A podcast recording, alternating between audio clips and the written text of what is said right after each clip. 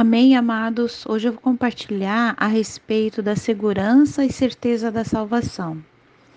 Muitos acham que a salvação pode ser perdida. Uma vez que a Bíblia diz claramente que uma pessoa é salva ao crer no nome do Senhor Jesus, esse fato é estabelecido independentemente do sentimento humano. As palavras da Bíblia são inspiradas por Deus e dignas de confiança. Devemos confiar na palavra de Deus e não deixar nos levar pelos sentimentos humanos que são totalmente instáveis. Em Mateus 16, 16 diz: Quem crê e for batizado será salvo.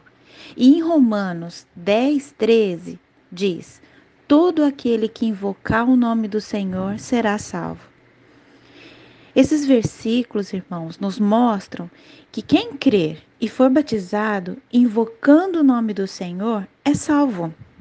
Em 1 João 5, 12, 13 diz: Aquele que tem o Filho de Deus tem a vida eterna.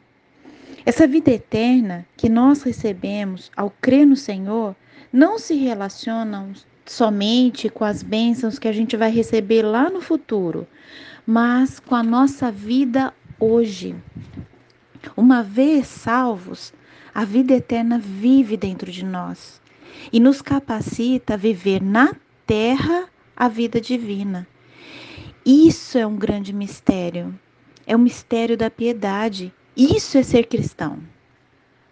O Espírito Santo que está em nós testifica em nosso espírito que nós somos filhos de Deus, nascidos de Deus.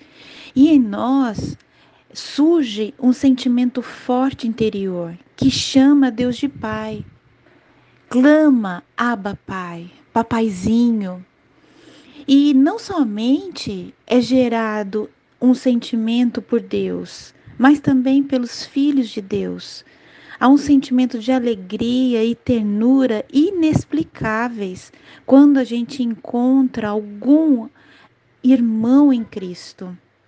Isso é uma bênção.